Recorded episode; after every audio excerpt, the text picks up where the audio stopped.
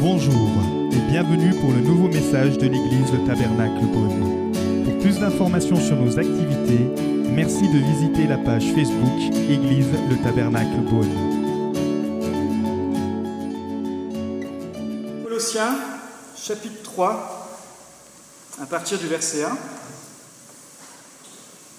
Si donc vous êtes ressuscité avec Christ, recherchez les choses d'en haut, où Christ est assis à la droite de Dieu. Attachez-vous aux réalités d'en haut et non à celles qui sont sur la terre. En effet, vous avez connu la mort et votre vie est cachée avec Christ en Dieu. Quand Christ, notre vie, apparaîtra, alors vous apparaîtrez aussi avec lui dans la gloire. Faites donc mourir en vous ce qui est terrestre, l'immoralité sexuelle, l'impureté, les passions, les mauvais désirs et la soif de posséder qui est une idolâtrie. C'est à cause de cela que la colère de Dieu vient sur les hommes rebelles.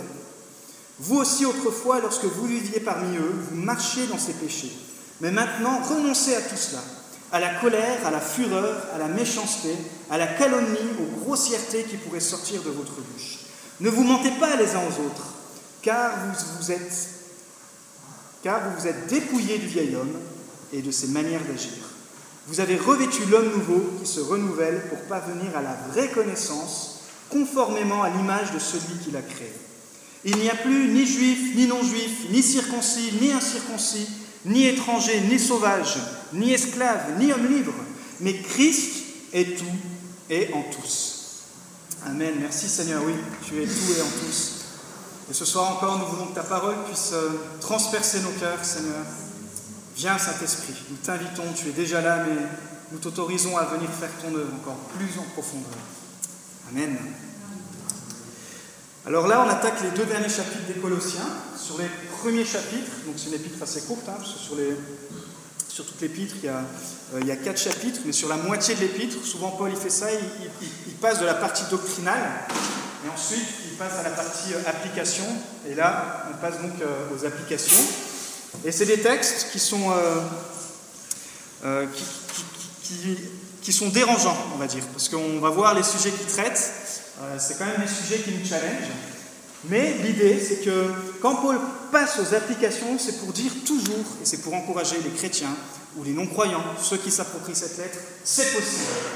Et le titre de mon message ce soir, c'est C'est possible de changer avec Dieu. C'est possible que tu puisses être changé, c'est possible que je puisse être changé et que je suis en continuel changement.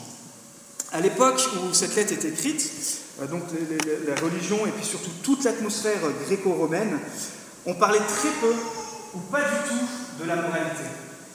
C'est-à-dire que vous pouviez adorer une idole, vous pouviez aller déposer des offrandes, vous pouviez laisser toute votre vie, vous pouviez faire toutes sortes de sacrements, on va dire, et retourner à la même vie de péché comme si de rien n'était.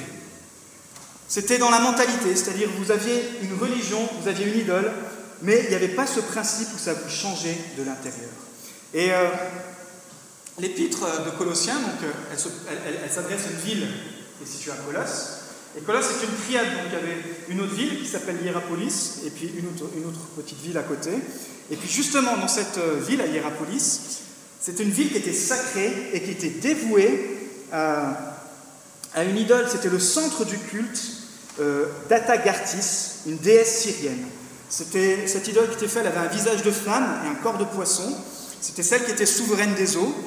Et dites-vous que ce grand sanctuaire qu'on qu pouvait franchir et atteindre, qui était, comme un temple immense, euh, le, plus haut consacré à cette déesse à ce moment-là, euh, il était situé sur, sur, une colline.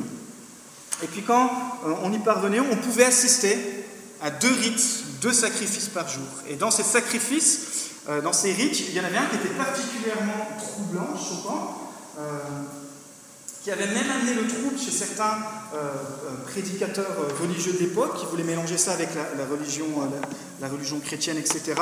C'est parce que pour être prêtre dans ce genre de temps, ou pour avoir une fonction spirituelle, les jeunes prêtres ou les prêtres, il fallait qu'ils se castrent volontairement. Tout le monde dit aïe, surtout les gars. Et là, je vous assure qu'on pourrait croire que ça limitait le nombre d'appelés, mais finalement, les gens étaient tellement sur le culte euh, de, tout faire par soi-même pour atteindre Dieu, pour atteindre un certain Dieu, qu'il y avait des gars qui se présentaient presque chaque jour et qui s'auto-castraient pour devenir des prêtres euh, travestis. Donc c'était vraiment quelque chose d'immoral. Et derrière tout cela, il y avait tout un culte qui emmenait les gens dans, l'immoralité. Donc, vous, quand vous aviez une religion, vous, faisiez partie de cette ville ou de toutes les villes autour, imaginez-vous un petit peu l'atmosphère religieuse qu'il y avait à l'époque dans, tout ce, dans, tout ce bassin syrien. Euh, moi, je suis religieux, moi, tous les deux jours ou une fois par semaine, je monte au temple et puis je vais adorer cette déesse. Et imaginez-vous un peu tous les esprits, toute l'influence qu'il pouvait, euh, pouvait avoir. Quand le christianisme arrive, quand Jésus euh, euh, est mort et puis ressuscité, quand cette, cette, foi va commencer à naître, quand littéralement le monde va être bouleversé, puisque là on est à peu près 30 ans après, après le départ et la résurrection de Jésus, donc on est vraiment dans l'église primitive, la foi chrétienne va, va, introduire un nouveau principe. Et c'est ça, mes amis, qui est vraiment beau avec le christianisme, c'est que non seulement c'est une foi qui est active, une foi qui est personnelle, mais en plus elle influence et elle, purifie la société. Ce qui va se passer, c'est que le concept est tout à fait révolutionnaire dans la société, dans cette société gréco-romaine, c'est que le christianisme, c'est quoi? C'est ce que nous croyons un lien très étroit et très fort avec ce que nous faisons. Notre comportement est la manifestation de nos convictions. S'unir à Christ, être convaincu par Jésus, ça implique forcément un changement de comportement. Et euh, parfois, ce que des non-croyants pouvaient reprocher à, des croyants, à l'époque, mais peut-être aujourd'hui, peut-être euh, euh, vous aussi dans votre marche de foi, vous êtes, vous êtes, un petit peu bloqué avec ça, parce qu'on peut reprocher que souvent ce qu'on entend, c'est que les chrétiens, c'est des hypocrites. Ça, ils, sont, ils, sont, bien sympas les chrétiens parce qu'ils ils viennent le dimanche, ils font leur petite messe, mais moi tu l'as pas avec mon boulot, hein, chrétien.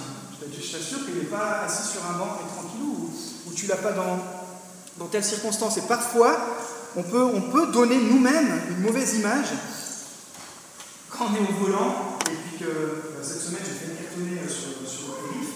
Euh, mon comportement, il n'était pas du tout un comportement chrétien. Et parfois, c'est cette tension entre je suis transformé, j'avance, et je dois continuer d'avancer, continuer d'être transformé. Et il y avait cette tension qui était là, et que, cette foi chrétienne arrivait en disant ben, Nous, on ne vient pas simplement adorer une idole, on n'adore pas une idole? Nous, on, remet nos vies à Jésus-Christ, et Jésus vient nous transformer de l'intérieur. Jésus va venir transformer notre comportement. Donc, la bonne nouvelle dans ce, passage qu'on vient de lire, c'est que c'est possible de changer. Avec Jésus, c'est possible de devenir une meilleure personne. Et peut-être si vous êtes là ce soir, ce que j'espère en tout cas, c'est que vous désirez être une meilleure personne. Vous désirez peut-être, si vous êtes euh, un mari, être un meilleur mari. Si vous êtes une épouse, être une meilleure épouse. Si vous êtes une maman, être une meilleure maman. Un papa, un meilleur papa. Si vous euh, êtes euh, un fils, un meilleur fils, une meilleure fille. Si vous êtes étudiant, un meilleur étudiant, un meilleur ouvrier. Si vous travaillez et peut-être vous avez des responsabilités, ben, j'aimerais être un meilleur dirigeant.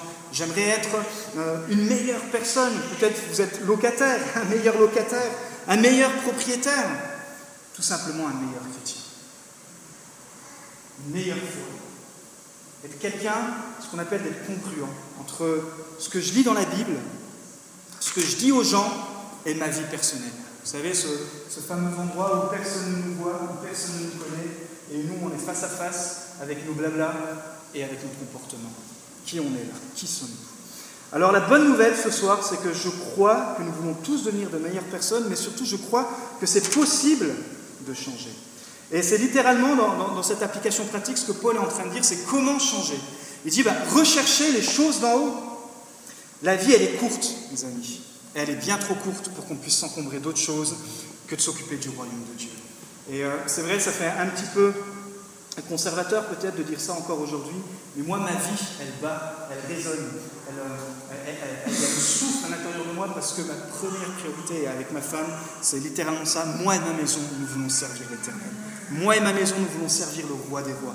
Moïse a déclaré dans le psaume 90, 12 Enseigne-nous à bien compter nos jours afin que notre cœur parvienne à la sagesse.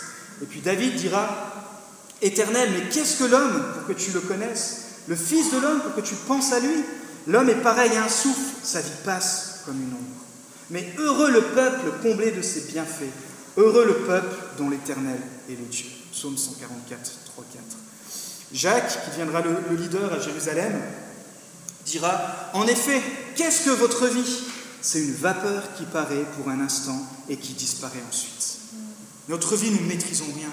Chaque jour qui nous est donné, c'est la grâce de Dieu. Et Jésus va, va résumer finalement tout ça. Il va dire recherchez d'abord le royaume et la justice de Dieu. Et tout cela vous sera donné en plus. Ne vous inquiétons donc pas du lendemain, car le lendemain aura soin de lui-même. À chaque jour suffit sa peine. Matthieu 6. Vous savez, il y avait ce vieux chant qu'on chantait à l'époque, en tout cas pour ceux qui ont grandi dans les églises, ce chant qui disait Cherchez d'abord euh, le royaume de Dieu. Cherchez d'abord le royaume de Dieu et sa justice,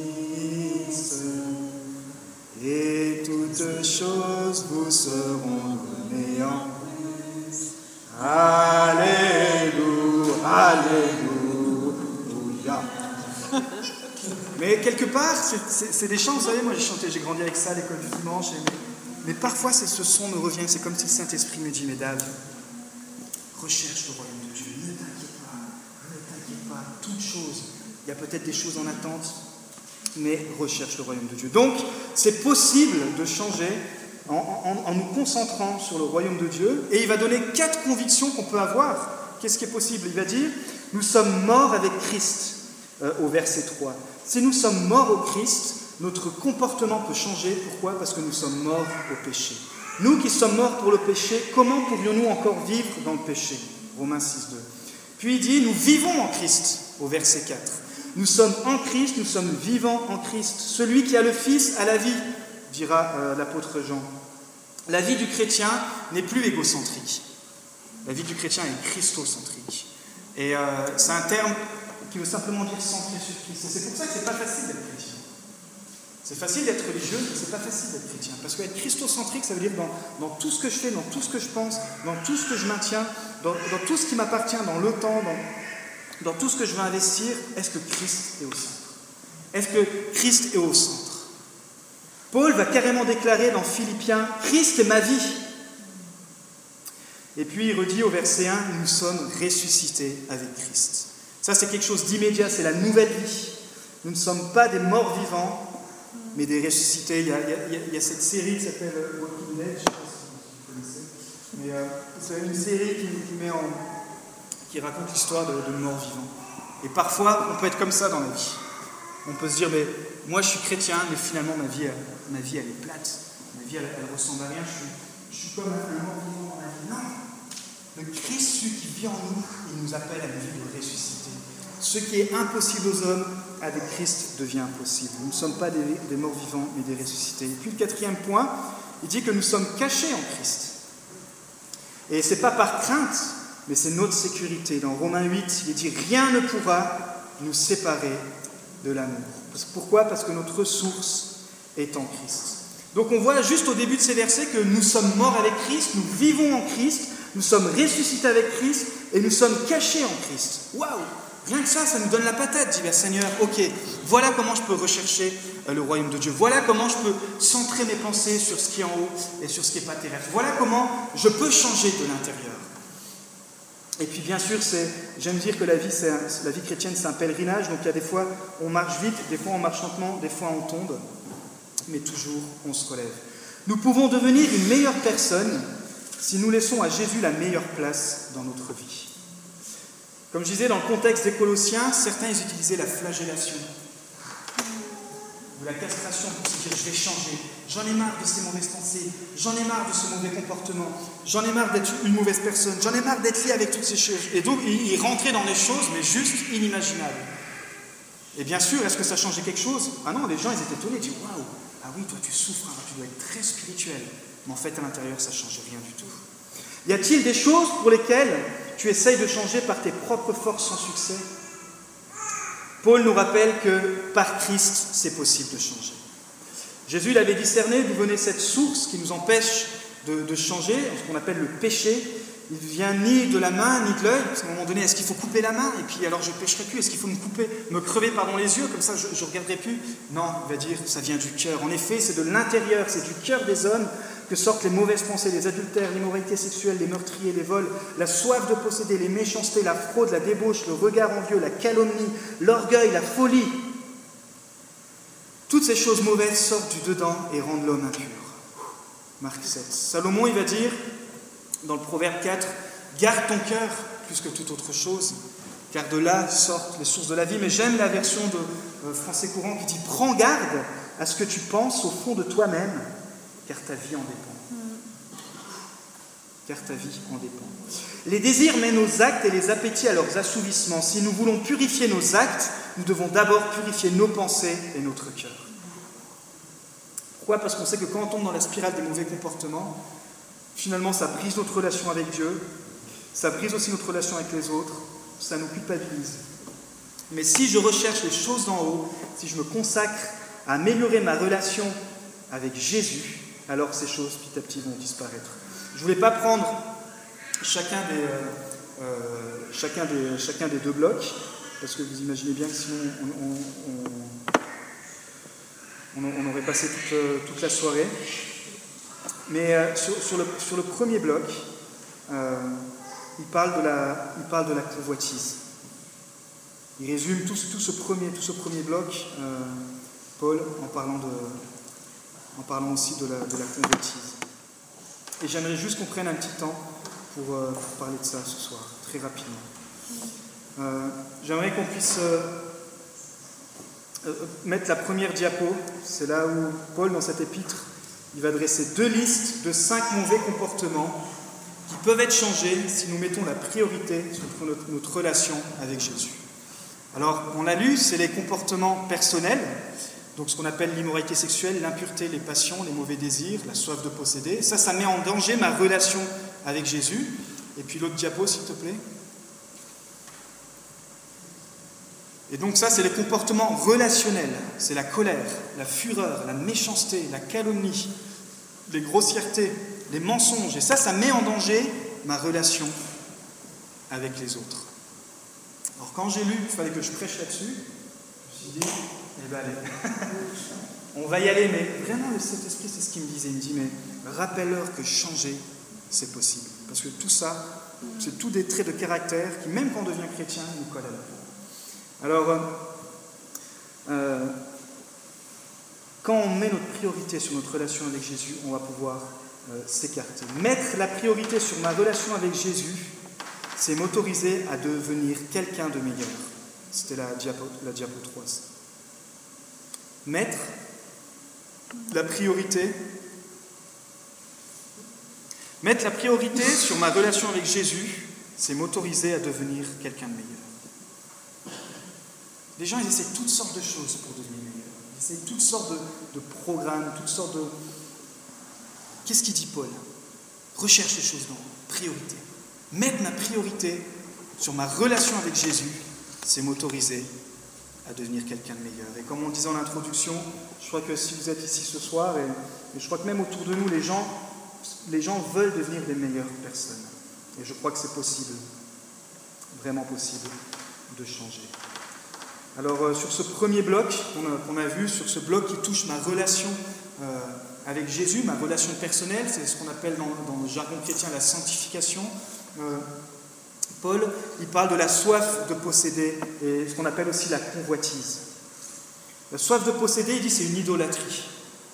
Et pourquoi je parlerai de celui-là? Parce que parmi les, parmi les, cinq, pour moi, c'est vraiment le pire, parce que c'est là dans le dixième commandement, dans Exode 20, 17, où Dieu va dire, tu ne convoiteras pas.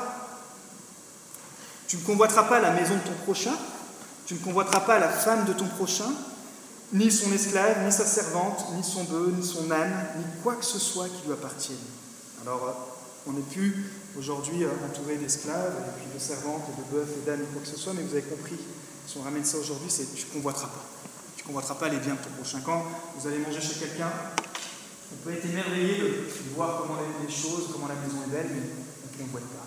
Et puis, euh, voilà, je ne vais pas rentrer plus dans le détail, mais vous avez compris. C'est le désir, en fait, la convoitise, c'est ça, de vouloir toujours plus. Et c'est ce qui mène, en fait, à la dispute, source de toutes les disputes. Euh, Jacques, il est très fort, il dit dans chapitre 4, vous convoitez beaucoup de choses, mais vos désirs restent insatisfaits. La convoitise, c'est ce qui pousse à l'égoïsme et c'est ce qui pousse à l'idolâtrie. Et c'est ce qu'on appelle une abomination aux yeux de l'Éternel. C'est des mots qui, en 2017, euh, ça tombe un peu de nulle part, mais Éphésiens 5, 3, 5 dit Quant à l'immoralité et aux pratiques dégradantes sous toutes leurs formes et à la soif de posséder, qu'il n'en soit pas même question entre vous. Ce ne sont pas des sujets de conversation pour ceux qui appartiennent à Dieu, pas plus que les propos grossiers ou stupides et les plaisanteries équivoques. C'est inconvenant. Exprimez plutôt votre reconnaissance envers Dieu. Donc c'est une bonne nouvelle que quand on vient à l'église, on commence toujours par un moment de reconnaissance. Et pour ceux qui me connaissent, ils peuvent savoir que je crois que c'est l'expression que j'ai utilisée au minimum dix fois peut-être par semaine, soyez reconnaissants. Parce que la reconnaissance, mes amis, c'est ce principe d'humilité qui nous, amène à plus regarder sur nous, mais à regarder sur ce que Dieu nous offre. Ok, en ce moment c'est la galère. Ok, en ce moment c'est très compliqué, mais est-ce que je peux trouver un moyen d'être reconnaissant? Seigneur, je peux trouver un moyen d'être reconnaissant parce que, comme on l'a chanté, tu me donnes la vie, tu me donnes ton esprit. Tu as agi autrefois et je crois que tu vas encore agir. Et puis quand on est dans ce principe de reconnaissance, bah, petit à petit, l'idolâtrie c'est quoi? C'est quand on est vraiment centré sur nous. C'est le moi, c'est le iPhone, le iPad, c'est moi, moi, moi. Et euh, c'est possible de changer de comportement. C'est ça la bonne nouvelle, de lutter contre ces idoles qui veulent prendre la place de Jésus dans notre cœur par le contentement et la reconnaissance. Et euh, on apprend tous le contentement. Moi, en ce moment, je suis en train de me contenter de mon iPhone 5 qui passe pas à la nouvelle version. Alors je peste parce que ma femme, euh, elle, elle, a su qu'il peut passer à la, prochaine version et puis elle, me montre tous les trucs qu'elle peut faire et tout. Et moi, je suis là et je dis, en plus, je prêche sur le contentement. Donc, il faut que je me contente de mon iPhone 5.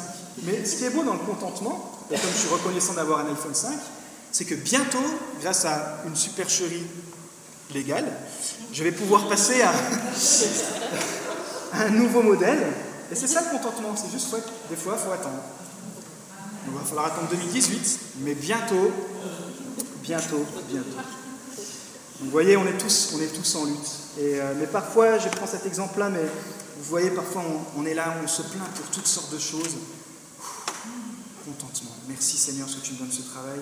C'est une saison, Seigneur, et je veux comprendre la saison dans laquelle je suis.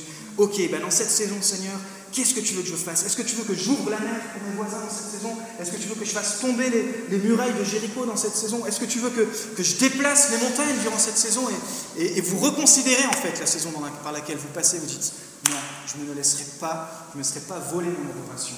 Je veux, je veux rechercher les choses de Dieu.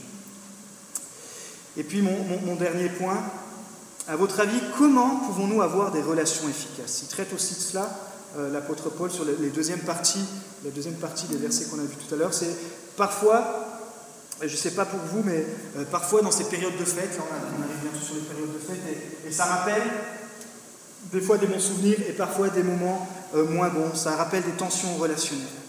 Et nous, en, tant que, en tant que chrétiens, on n'est pas à l'abri de ces tensions relationnelles, puisqu'on est, on est, on est dans le monde, pas du monde, c'est-à-dire qu'on ne veut pas se laisser influencer, mais l'influence du monde est là.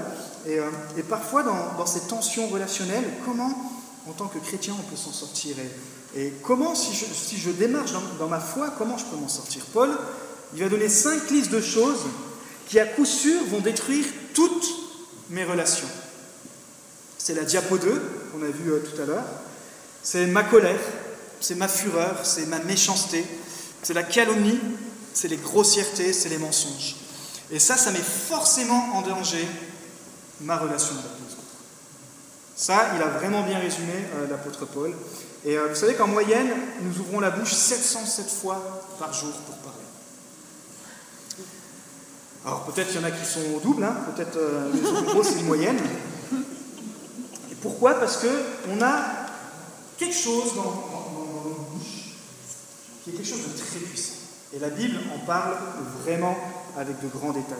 C'est euh, notre langue, notre bouche. Et en fait, euh, la calomnie, les grossièretés, les mensonges, tout cela découle en fait de notre colère, de notre animosité et de, la méchanceté de notre cœur.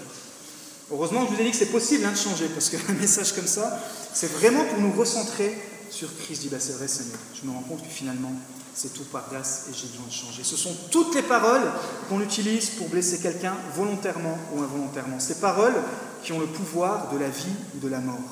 Vous avez le pouvoir de propulser ou d'expulser quelqu'un de sa destinée par vos paroles. Dans Jacques 3, 6, il dit La langue aussi est un feu, c'est le monde de la méchanceté. Ainsi, la langue se trouve parmi nos membres. Elle souille tout notre corps et enflamme le cours de notre existence, étant elle-même enflammée par l'enfer. Bienvenue à l'Église. Et puis Jacques continue, hein, Jacques chapitre 3, c'est vraiment des versets dans lesquels je, vous encourage euh, à, rentrer, parce que ça, c'est des choses euh, dans lesquelles nous sommes tous confrontés et dans lesquelles on devons tous lutter. La langue, en revanche, aucun homme ne peut la dompter. C'est un mal qu'on ne peut pas mépriser. Elle est pleine d'un venin mortel.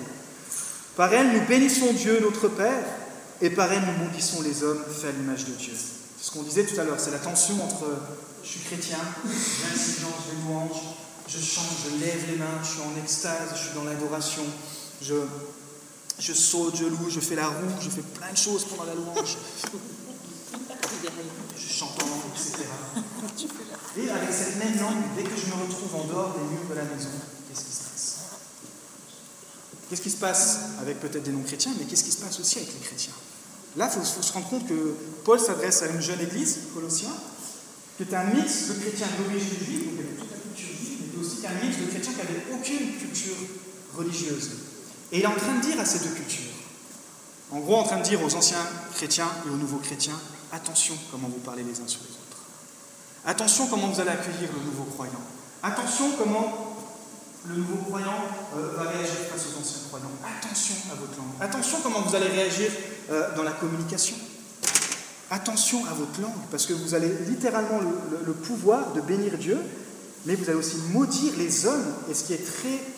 Euh, ce qu'il faut vraiment comprendre, c'est que nous sommes faits à l'image de Dieu. Et quand vous donnez une malédiction à quelqu'un, quand vous faites un reproche, une critique, vous êtes en train d'attaquer directement Dieu, parce que vous attaquez une personne que Dieu a créée, a voulu sur cette terre, ici, présent, euh, à ce moment-là. C'est beau d'être à l'image de Dieu parce que Dieu prend notre défense même jusque-là. De la même bouche sortent la bénédiction et la malédiction. Mes frères et sœurs, là c'est Jacques qui parle, il ne faut pas que tel soit le cas. Et euh, vous savez, notre Église va grandir et puis euh, c'est comme un enfant. On a, on a béni un enfant ce soir. L'implantation, c'est ça. Allez, petit cours d'implantation, ce n'était pas prévu, mais très rapidement. Il y a un projet qui est en semence, prière, jeûne, prière, jeûne, combat, jeûne, volonté de Dieu, prière, genou, à genoux, prière. Tout à coup, le bébé sort. C'est l'implantation. Ah, se réjouit, c'est l'excitation. Mais l'Église, les gens, nous sommes l'Église, se comparer à un bébé. Donc ça crie, ça crie, ça... Voilà, vous avez vu. Le bébé, qu'est-ce qu'il faut faire? Il demande l'attention. C'est ça. Ça demande attention, ça demande attention. Et puis, petit à petit, ce bébé, ben, qu'est-ce qu'il fait? Il devient un enfant. Puis un enfant, qu'est-ce qu'on fait? On lui donne quelques responsabilités. Ah, c'est bien, tu as, pu te, pu grandir. Et puis après, cet enfant devient un ado. Alors là, l'ado, avec, euh, les parents, ça commence un petit peu à, à, rouspéter, et puis, et puis et puis ça. Et puis enfin, l'Église devient adulte. Et puis chacun, nous, dans notre marche chrétienne, il y a des endroits dans notre vie, bébé, ado, adulte, enfant, bébé, adulte. Et euh, il y a des endroits dans votre vie, peut-être où vous êtes adulte, mais il y a des endroits dans votre vie où on a besoin de grandir et de se faire grâce. Vous savez, euh, dans le commencement de l'Église, Acte 5, versets 1 à 11, c'est un texte qu'on ne comprend pas souvent parce qu'il est très dur ce texte. L'Église vient de naître, il y avait des millions de personnes qui étaient là euh, réunies pour le jour de la Pentecôte. Ces millions, 3 000, environ 3 5 000 se donnent à Christ. Ok, première Église est née, on sort de Jérusalem, on crée une communauté. Et puis là, ils disent, bon, qu'est-ce qu'on fait?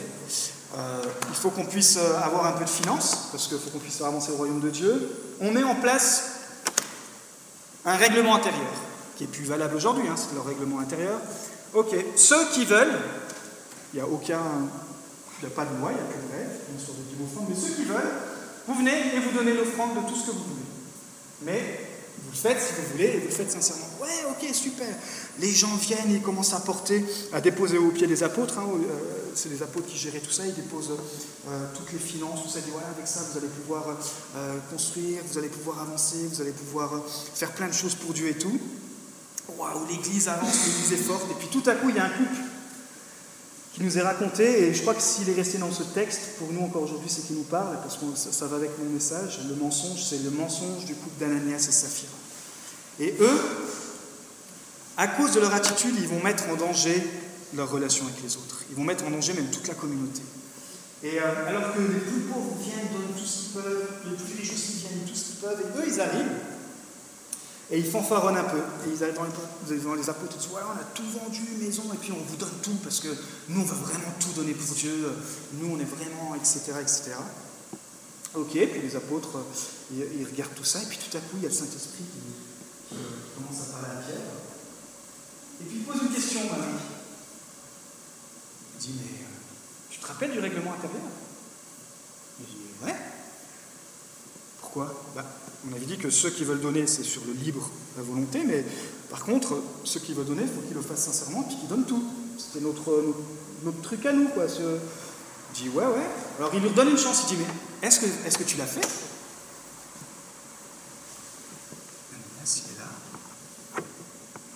Ouais, oui Pierre, promis, on a tout donné. Promis, on a vraiment tout donné, je t'assure. Tu me connais, nous, euh, on est tellement influents dans l'Église, comment on n'aurait pas pu tout donner? Non, si on n'avait pas tout donné, on ne t'aurait pas dit, mais là, on a tout donné. Puis Pierre, ça, Saint-Esprit qui est là, et imaginez-vous la situation, quoi. Déjà, quand on parle d'argent, c'est tabou, mais là, c'est osé, quoi. Et Pierre, il dit, bah, écoute, moi, j'ai un problème. Parce que par rapport à l'engagement qu'on a tous en tant que communauté, et par rapport à ce que le Saint-Esprit me dit, ben, en fait, tu es en train de me mentir. Et là, littéralement, Ananias, il perd complètement, il panique, il perd complètement pied, et il nous est dit qu'il meurt sur place. Waouh, super implantation. Hein. Je dis heureusement que je n'ai pas commencé avec 3000 âmes. Euh, la femme arrive.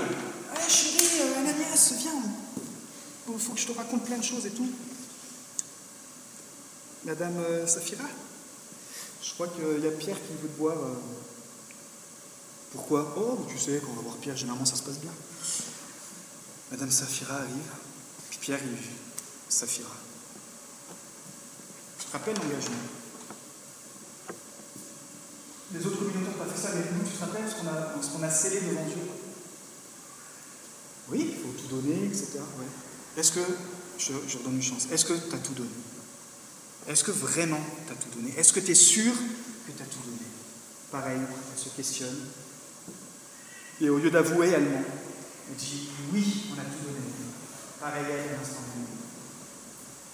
Et euh, je pense que si Dieu a pu construire son Église sur, euh, euh, et qu'elle est encore persévérante aujourd'hui avec de telles histoires macabres, on c'est parce que dès le départ, Dieu il a voulu dire le mensonge, toutes ces choses qu'on vient de voir, ça met vraiment en danger. Ça peut littéralement bousiller une famille, ça peut littéralement bousiller un couple, ça peut littéralement bousiller une, église. Et euh, bien sûr, aujourd'hui on n'est plus sur, euh, sur, ce principe, et puis euh, si on ment, on ne va pas mourir, mais c'est pour vous dire à quel point parfois on peut laisser un certain comportement se dire chrétien, arriver là comme Ananias et Saphira, la Pentecôte, les langues de feu, etc. Et puis face à des choses toutes pratiques, face à, un, cœur à cœur, on peut être séduit et puis tomber dans, le mensonge. Alors, euh, encore une fois, si je parle de ça ce soir, c'est parce que la bonne nouvelle, c'est que c'est possible de changer. C'est possible d'être chrétien, d'avoir des mauvaises habitudes Oui, c'est possible. On a tous des mauvaises habitudes, mais c'est possible de changer. L'habit ne fait pas le moine, on entend souvent. Pourtant, si je suis policier, ben, vous allez me reconnaître à mon uniforme. Si on est soldat, vous allez me reconnaître aussi avec ce que je porte. Si vous travaillez dans le milieu médical, ben, souvent on les appelle les blouses blanches. Quand on va chez le mécano, on s'attend à avoir un homme avec un bleu de travail venir et puis nous, nous secourir. C'est ce que Paul dit, en tant que chrétien, nous changeons aussi de vêtements. je termine avec cette bonne nouvelle. Vous, vous vous êtes dépouillé du vieil homme et de ses manières d'agir vous avez revêtu l'homme nouveau. Verset 9 à 10. En Christ, nous sommes une nouvelle création. Nous revêtons l'homme nouveau, c'est-à-dire Christ, nous nous, nous identifions en lui et nous abandonnons notre ancienne nature. Et puis comme je suis très créatif, et puis euh, surtout quand je suis je vais revêtir les vêtements de Christ. En plus, j'ai de la chance parce que j'ai trouvé une tunique rouge. Et rouge, ça représente vraiment Christ, le sang.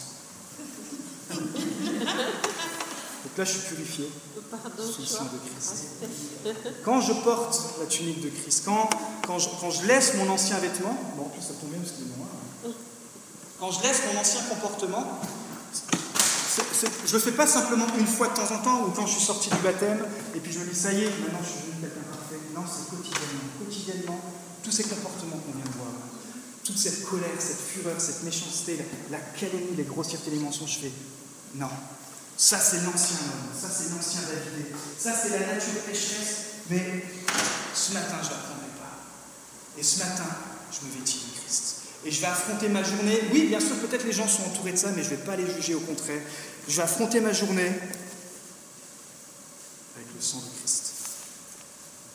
À la croix, à la croix, il a sauvé nos comportements. À la croix, il va changer toutes nos pourritures et il va mettre la joie, il va mettre la paix, il va mettre son pardon, il va mettre sa grâce. Et ce vêtement, nous a dit que même à la croix, sa tunique, elle lui a été arrachée. Elle a été arrachée une fois pour toutes. Les gens se sont déchirés. Pourquoi? Pour que, une fois qu'il ressuscite, il puisse nous donner sa vraie tunique, son vrai vêtement, la personnalité de Christ.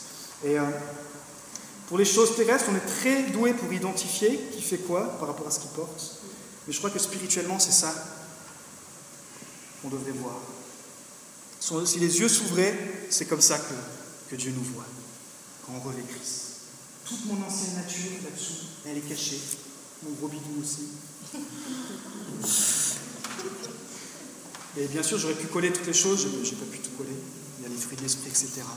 Et je peux me trimballer, je peux marcher, comme il dit, je peux rechercher les choses. Je peux avancer dans cette vie avec toutes les catastrophes qui vont m'arriver. Je peux prendre le volant de ma voiture, aller au travail, sur le périph', et puis laisser, quand, j'ai envie de, de reprendre mon ancienne nature, dire non, je vais y aller, je vais mettre de la louange dans ma voiture. Je peux, quand je rencontre mes frères, il y a peut-être quelque chose que je ne comprends pas, je peux exercer le pardon. Je peux exercer la grâce envers moi, envers ma famille, envers les autres.